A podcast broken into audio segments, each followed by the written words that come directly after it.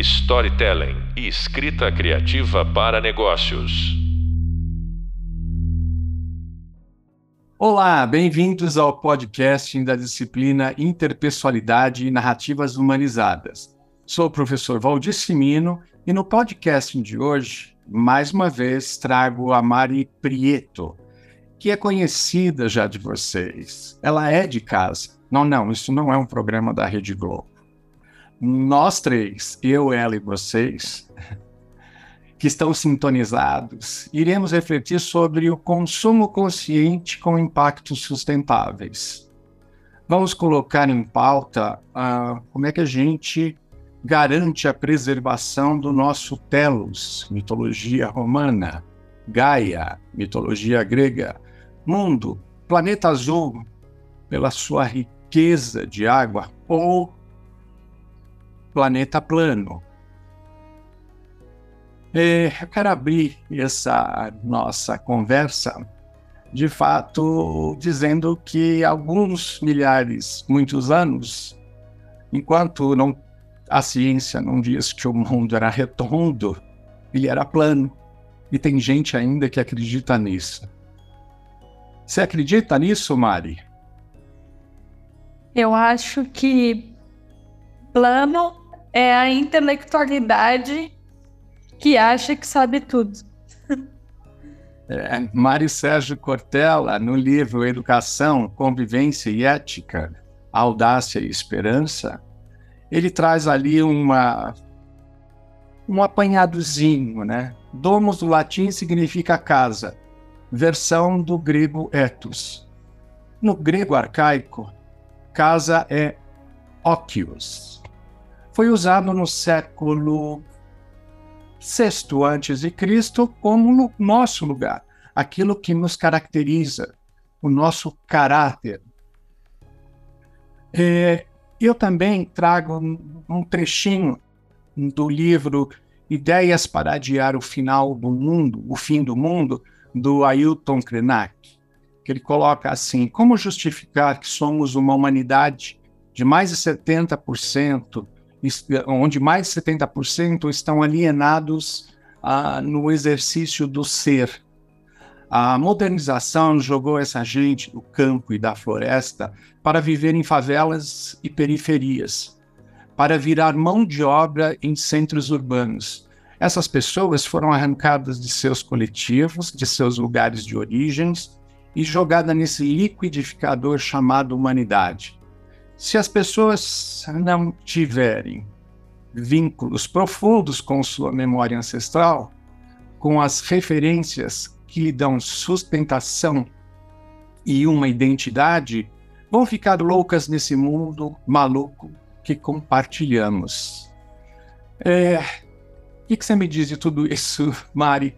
Tentando entender ou abrir um espaço primeiro para a gente falar da nossa casa, né? Porque ela está sendo consumida. Pouquíssimo tempo atrás, é, coisa de um mês e meio atrás, eu vi umas fotos de uma exposição MAN, exposição com estruturas arquitetônicas, e que tinha todas as vidas da de, de uma casa ou de lugares é, que se pareciam com uma casa, e embaixo dessa casa a estrutura ou os alicerces que mantinham essa, essas vigas em pé é, eram vasos de barro, né? De culturas indígenas variadas. E o nome dessa, dessa intervenção artística era justamente alicerce, né? Então não é só um alicerce cultural, não é só um alicerce de consciência ambiental, não é só um alicerce que de repente luta por um pedaço de terra como os indígenas têm feito há, há N tempos, né? É, é muito mais, assim. Há pouquíssimo tempo atrás também se falava em um dicionário de terminologias indígenas para a gente não perder essa memória do que significa essa consciência ecológica, essa consciência do todo. E eu acho que essa, essa coisa de ficar louco, ou antes, a ideia da alienação, ela só nos é, é pauta nesse momento. Por quê? Porque a gente perdeu é, e, e vem perdendo gradativamente uma noção de cidadania, né? Então, uma noção de cidadania que eu falo, onde existem direitos, deveres e, né, um, uma régua para o bem conviver. Quer isso seja em relação à natureza, quer isso seja em relação ao outro. Quando a gente pede essa régua para o bem viver e passa a se entender apenas como consumidor de recursos, e é aí onde eu quero chegar, a gente apaga os deveres dessa ideia e fica apenas com, fica apenas com a ideia dos direitos, né? Então aí a gente tem os direitos do consumidor e tudo mais, né? E, e é isso, a gente está consumindo, consumindo, consumindo, e aí? Vai para onde? Muito não bem. Não vai parar, porque não tem, não tem planeta algum isso não tem planeta B, ainda não descobriram, né? A galáxia é o planeta B para a gente poder é, é, viajar, né? E, e, colonizar outros lugares. Isso vai acontecer é, fatalmente. Eu acho muito interessante é, a ideia desse livro que você trouxe, uhum. e eu, inclusive, recomendo a leitura, porque uma das perguntas que esse autor faz é como é que nós construímos a ideia de humanidade? Uhum. Exato. Não é? Então, essa é uma das perguntas do livro e, e eu considero talvez que seja uma das mais importantes, porque se a gente pensar nessa lógica de colonização, então toda a ideia de construção de humanidade e os valores que vêm a partir dela estão errados desde a fundação. É eu acho que desde o suposto descobrimento, né? eu acho que cada vez mais fica claro isso para nós e a história se reconta, né? Ou seja, não tem planeta B e o que nos resta é se virar nos 30. Ou melhor, na Agenda 2030, que vem sendo revisitada desde 92. Parece que a gente não aprende, né? Que propunha, né? Com que as pessoas pessoas, empresas, governo colocassem a mão na massa para ajudar a resolver os 17 ODS, né, os Objetivos do Desenvolvimento Sustentável. Pois é, José, mas o José ficou um pouco mais para frente, né? Então, Mari, eu pergunto, né, é, se o Ailton Krenak é, tem nas ideias é, para o final do mundo, o que André Conte Sponville pode nos dizer sobre o pequeno tratado das grandes virtudes, uma vez que você falou que a gente está tão perdido que se não resgatar virtudes, também não vai acelerar o processo, né? Então, é, a gente precisa repensar a nossa ideia de humanidade, certo? Para uhum. sair dessa lógica de colonização e de consumo, né? Então, vale aqui frisar, e a gente falou é, com alguma ênfase no podcast passado da importância do professor, né? Os dois que a gente está citando são professores, vale lembrar. Então, cada um em seu lugar, com suas devidas bagagens culturais. É, o Ailton Krenak é um indígena, o André Conte Spondil é um francês humanista. Né?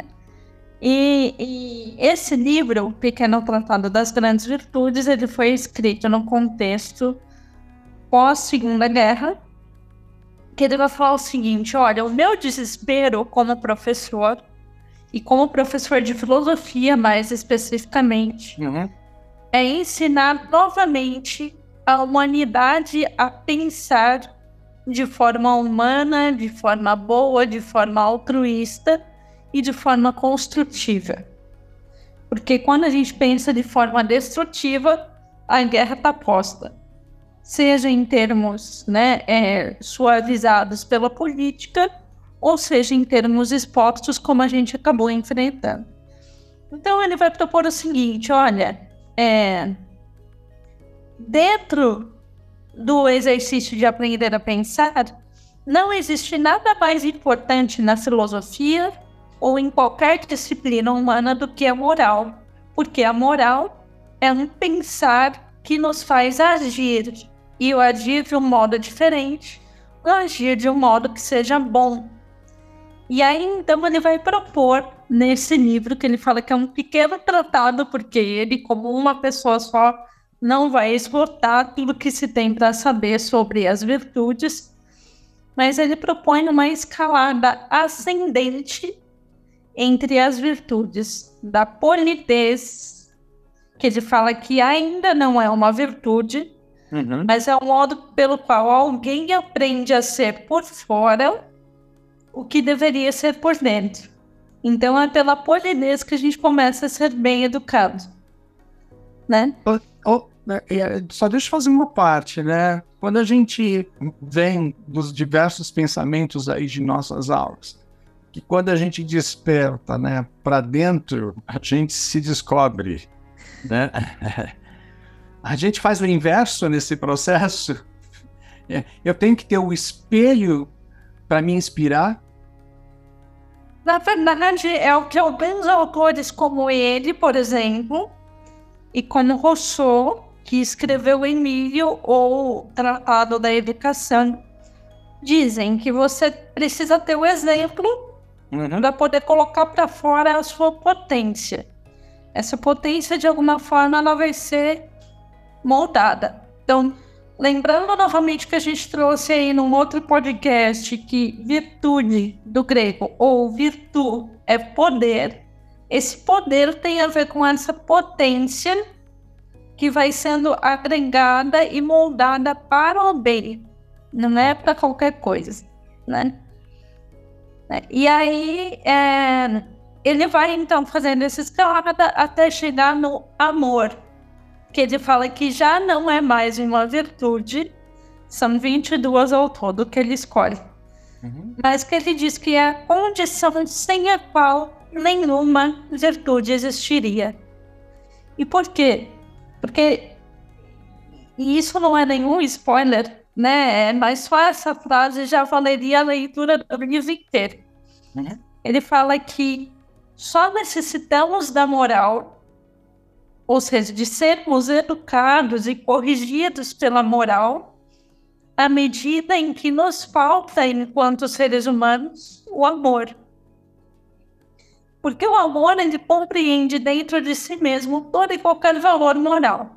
A justiça, o respeito, né, a coragem, a temperança, a prudência, o humor e etc. Enfim. É. Dentro das virtudes, né, quando a gente olha para a moral e quando a gente é, encara de fato o amor, né, o amor universal, tem algo que, de uma certa forma, eh, nos chama a razão, que é a justiça, né? Eu acho que outro dia você até comentou comigo que você viu numa passeata, né, um, um cartaz que dizia a justiça é cega, mas as injustiças nós vemos, né? Sim. e de fato, todos nós estamos vendo, né, o quanto se consome nesse planetão o quanto nós estamos mudando a geografia, né? Porque é tanto lixo produzido que vai se formando novos continentes, dando extensão, né? E Sim. ao mesmo tempo, é, a gente fala que nós estamos necessitando olhar para uma mudança comportamental, mas nós estamos ainda nos velhos valores do compre compre isso, compre aquilo. Se você não comprar, você não vai ser feliz. Se você não comprar, você não vai fazer parte da turma. Se você não comprar, quer dizer, que justiça é essa? Se a gente não consegue nem é, é, dimensionar. É. Eu diria que não é, não é justiça, é um, é um interesse pré-moldado, é um conforto É um conforto de talvez dizer: venha a mim e o vosso reino fica para lá. né? É... Porque, por exemplo, nesse livro mesmo, o Conte Sponville fala o seguinte: ele coloca a coragem, a, justi a justiça, a temperança e a prudência como as quatro virtudes cardeais, ou seja, essas virtudes orientam todas as outras, que ele vai falando ao longo do livro. Só que diferente da coragem, da prudência e da temperança, que ele diz que podem servir tanto ao mal quanto ao bem. Perfeito. Eles falam, olha, a justiça é uma virtude que não existe a priori. E esse é o ponto. Hum. Se a justiça não existe a priori, a gente precisa fazê-la. Não é? Então, assim, primeiro que a responsabilidade está no nosso colo. É, e segundo, se a gente precisa fazer algo que a gente não sabe nem como que existe, como é que a gente vai fazer? Então, vem um outro pensador que o, o Spongil cita nesse momento, que é o Alain de Botton. Ele fala: a justiça não é uma virtude qualquer, é o horizonte de todas as outras. E é a meta pelo qual é, devemos buscar ser cada vez mais virtuosos e melhores. Porque se não for por alguma justiça que busque o bem maior, a gente está usando a virtude errado, a gente está usando a potência errado. Né? É, é, é, é incrível, né? Quando a gente eh, provoca é, a justiça, que na justiça também está incutido os direitos e deveres, né? Assim Sim. Você colocou agora, né? Agora há pouco. Agora nós sabemos é, na ponta da língua o que são os nossos direitos, né? Cheios de verdade, cada um dentro da sua cultura e dentro do, do, do, do desenvolvimento do ser, né? Mas os deveres é, é tá tão na nossa cara, tá tão nítido na nossa cara que não tem campanha publicitária que muitas vezes convençam as pessoas a melhorarem os seus hábitos é, comportamentais de consumo. Eu posso acrescentar algo nisso que você está colocando? Acho que além da, da, da, questão do consumo, tem uma coisa que a gente foi perdendo ao longo do tempo com essa coisa de só extrair, de só explorar, e que vem lá também do colonizador que a gente está falando, que é uma questão de é, ter um apagamento de raciocínio, se é que eu posso chamar dessa forma, porque a gente desaprendeu a pensar em termos de causa e efeito, né? Então, até por exemplo, para ir a um médico aqui no Ocidente, quantas pessoas demoram para ir ao médico ou esperam aparecer vários sintomas, né? É, ou falar, ah, não, tá tudo bem, eu compro qualquer coisinha aqui, né, perto da, da farmácia de casa e eu mesmo me cuido. Eu me, então, eu assim, me automedico, né? que é um problema sério no nosso país. Então, assim, a gente, a gente pensa muito nos efeitos, isso é uma coisa. Depois, a gente vai postergando os efeitos, isso é outra coisa. E isso dá para encaixar também no pensamento sobre sustentabilidade. E depois, a gente desaprendeu a pensar nas causas, aí a gente fica perdido, meio que andando em círculo, porque a gente só vê os efeitos, a gente não vê o que a gente está criando. Né? É, é, e, por incrível que pareça, essa, essa construção coletiva ela fica extremamente comprometida, né? Porque Sim. se a gente tem um país tão dividido, né, é, onde uns querem andar para frente, a maioria grande, uma grande parte dessa também fica no stick puxa, é complicado, né? Nós estamos falando de assim, renascer novamente. É, quando a gente olha para esse contexto, né, é, e a gente tem que ser a gente tem que praticar o herói de cada dia, né? É, o Joseph Campbell nos apresenta o clássico Os Doze Passos do Herói, onde eu saio do real e vou buscar no imaginário forças para poder me desenvolver nessa jornada, né, tão intensa que é a vida. Mas ao mesmo tempo, eu fico imaginando que todo herói deixa um legado, deixa uma história. É, é, é, o antagonismo pode deixar aí o, o lado é, mais é, destrutivo. Então a gente fica né, no yin e no yang o tempo todo nesse equilíbrio. Mas uh, o ser morre, né? É, eram os deuses astronautas, mas os o ser humano ele morre, né? E aí a gente tem uma contra, um contraponto da, da Elizabeth Kubler-Ross, né, que coloca o, o, a morte e o morrer em seus cinco estágios, né? Uhum. Feliz daquele que percebe e não fica perdendo tempo muito com a raiva, né? O problema é chegar na aceitação que um dia vai morrer, mas é necessário. E eu queria que eu digo, né? Zé José, para onde a gente vai? Mixando essa realidade tão contundente que nós sabemos desde a hora que a gente nasce, né? Que um dia vai. Eu gostaria muito de trazer, né, o, o poema do E Agora José na íntegra. Eu gostaria de fazer uma leitura para a gente, para quem estiver ouvindo. Mas antes disso, e eu acho que essa frase é uma frase super interessante para todo aspirante a herói, ou para todo herói que sabe que ainda tem que melhorar. É uma frase de Santo Agostinho, na sua escolástica, e ele diz o seguinte, conciso e perfeito. Ele diz o seguinte: conhece-te, aceita-te, supera-te canto. Porque é justamente isso, né? Então, a gente estava falando antes das virtudes serem um trabalho interno. E o que, o que, essa, o que essa frase ou esse mini conto de três palavras nos dá de, de progressão de consciência é uma coisa incrível, né? Conhece-te, aceita-te, supera-te. Porque você não vai é, perceber que você precisa agregar virtude se você ainda não se aceitou em alguma imperfeição, né? Quanto menos, se você não aceitar isso, quanto menos a questão da morte, né?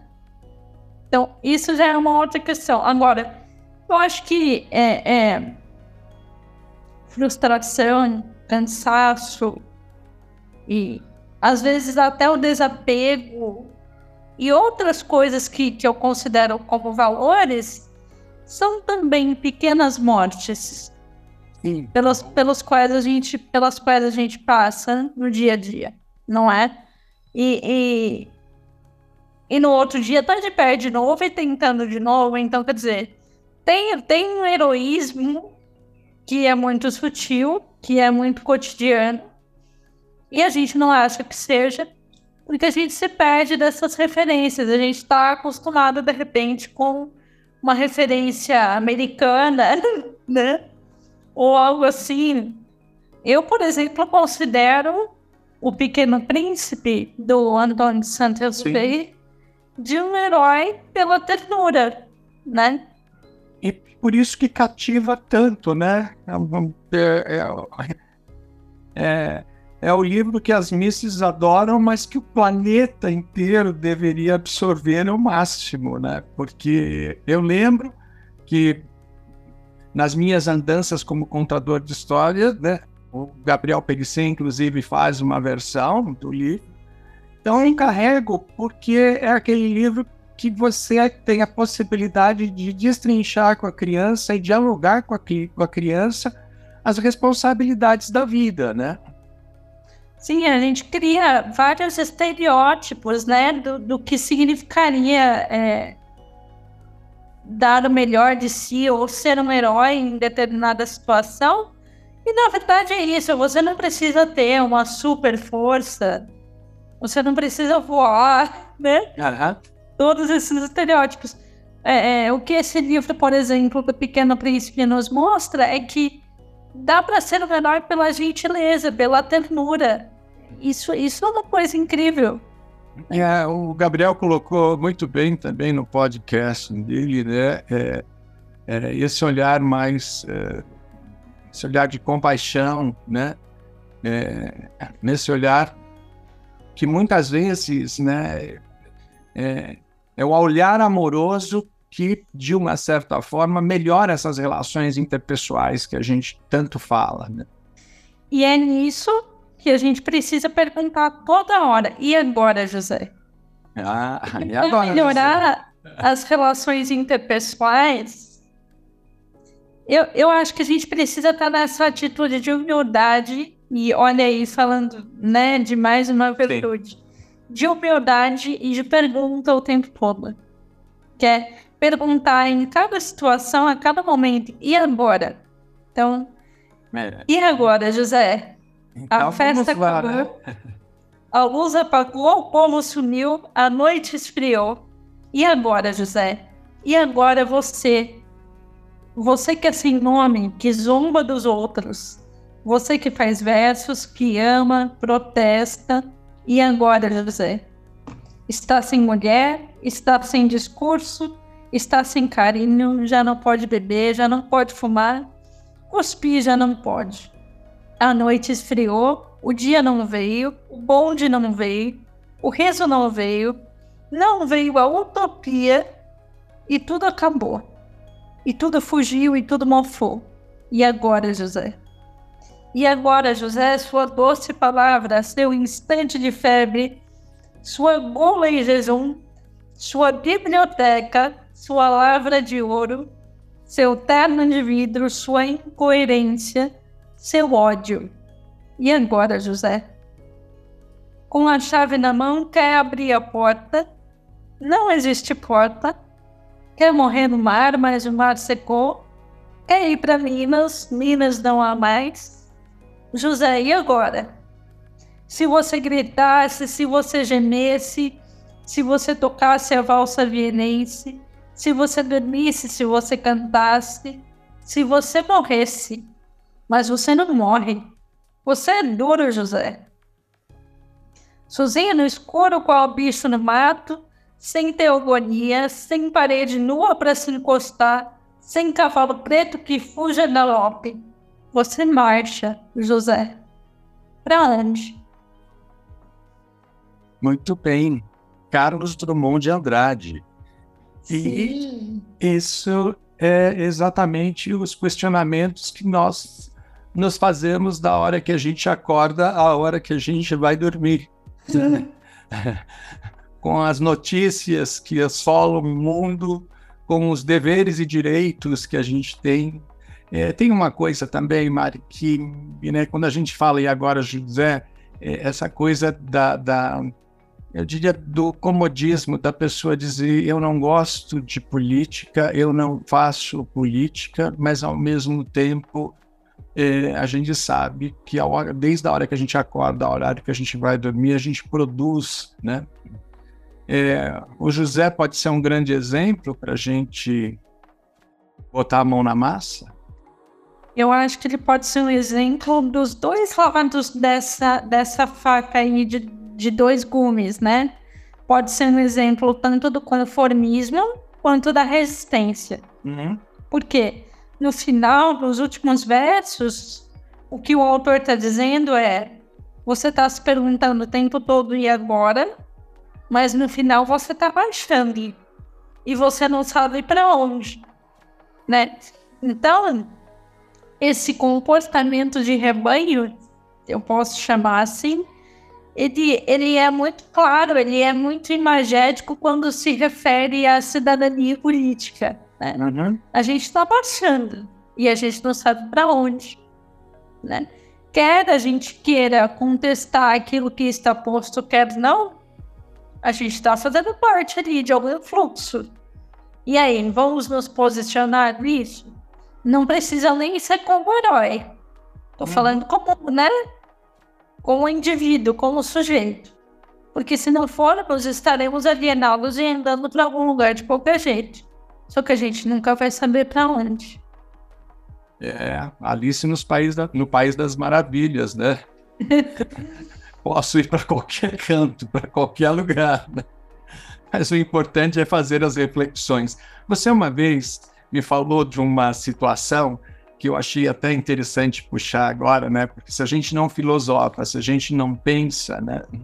É, com relação às disciplinas de humanidades, que muitas vezes elas são tão desprezadas, né? Uhum. No, é, pela parte da juventude, né? E eu lembro que você é, teve um professor no, na faculdade que ele, ele se apresentou sem muita energia, dizendo que talvez a disciplina dele fosse a disciplina hum, menos apetitosa, vamos dizer assim. E era professor de filosofia. Conta um pouquinho disso, porque muitas vezes a gente já entra derrubado né, em certas situações e, e, e é o professor que tem que dar essa motivação, talvez não encontre ferramentas, né? E aí, José? É, eu lembro que no final da aula eu perguntei para ele. Falei, bom, se ele está se colocando numa postura é, de não professor, então talvez eu tenha que sair da minha postura de aluna. E aí eu falei com ele como se eu tivesse alguma coisa a transmitir, não que isso fosse arrogância, mas no final da aula, e eu que sempre colocava livros na mesa, é, de acordo com a discussão da aula, eu falei para ele: escuta, tá te faltando um interlocutor? E aí isso não nos lembra Nietzsche, né? Se te apetece esforçar, esforça-te. Se te apetece repousar, repousa. Se te apetece fugir, fuja. Se te apetece resistir, resista mas saiba bem o que te apetece e não recue ante nenhum pretexto, porque o universo se organizará para te dissuadir. É mais ou menos isso, né? Essa frase do Zaratustra é maravilhosa. É, é, e tem uma outra ideia que ele complementa com essa, essa coragem, né? ou essa ideia de propósito, assim como a gente falou lá no, no primeiro podcast, uhum. é, Nietzsche complementa essa, essa, esse impulso que ele nos dá uhum. uma ideia que está também num livro dele chamado Ecce Homo, Eis o Homem. Né? Nesse livro, ele, ele fala o seguinte, olha, se você dorme e por um acaso você descobriu que morreu. De repente, você não vai acordar de novo. E aí você acorda num lugar que não é muito legal. é, é, e, e aí você tem como castigo eterno você passar, você é condenado a repetir aquilo que você fez durante toda a sua vida isso seria uma benção, né, um prazer ou seria um inferno? Uhum. Então ele complementa essa ideia de, de é, se colocar no caminho com perseverança, né? É, e aí eu acho muito bacana que tem uma, uma, uma frase do professor Clóvis de Barros Filho fazendo alusão a esse pensamento de Nietzsche, que é para trás eu não vou nem para pegar impulso. tá certíssimo. É só para frente. É, nosso tempo já está urgindo aqui. Eu queria perguntar para você, tentar fazer um combo, né? O que significa uma postura heróica, né, para você, mas também tentar entender que sendo herói ou não, né, todos são capazes de mudar o mundo. Acredito que sim, porque todos são capazes de acolher a virtude, ou seja, todos são capazes de entender o seu próprio poder, né? Como eu falei no meu primeiro podcast, eu me reconheço como uma pessoa que, que viu potência nas palavras, né? E até citei a frase da Clarice Lispector, a palavra é o meu domínio sobre o mundo. Então, se o meu poder é a palavra, como eu posso servir a humanidade a partir disso? Uhum. Então, essa é uma ideia. E todos são capazes de mudar o mundo exatamente por isso, porque todos são capazes de agregar a cada momento da vida novas potências e novos poderes para se transformar e transformar todos. É, como nós somos seres midiáticos, né? E o calendário é sempre o mesmo, as datas promocionais são sempre as mesmas, todo dia é dia de alguma coisa. Eu acho que o conselho que nós podemos dar é assim, não esperar o final do ano, né? Naquele momento que todas as empresas colocam seus vídeos institucionais no ar, dizendo que somos, são belos, são maravilhosos, que o mundo é lindo, né? Trazendo mensagens. Né? Acho que essas mensagens deveriam ser é, é, difundidas o ano todo, o tempo todo, né? Principalmente aquele momento global, né? Que vocês vão escutar agora, né? Hoje, hoje é um novo, é novo dia. dia. Né? Então, hoje é hoje todo dia. Todo dia merece mudança. Vamos ouvir um pouquinho essa música para nos inspirar hoje a mudar o mundo e ter um novo dia. Muito bem. Você acabou de ouvir o podcast em Consumo Consciente com os Impactos Sustentáveis. Quero agradecer a, Ma a Mari Pietro, é, que com muita clareza nos encantou sobre o ponto de vista onde o ser humano deve ser valorizado sempre. Complemente o conhecimento com o artigo Ser Herói e o contador de histórias inspirando transformações sociais. No próximo podcast, vamos juntos e mais uma vez, a última com a Mari Prieto. Ela volta para uma participação para a gente falar sobre o tema Construindo a Melhor História. Muito obrigado, até a próxima e bons estudos.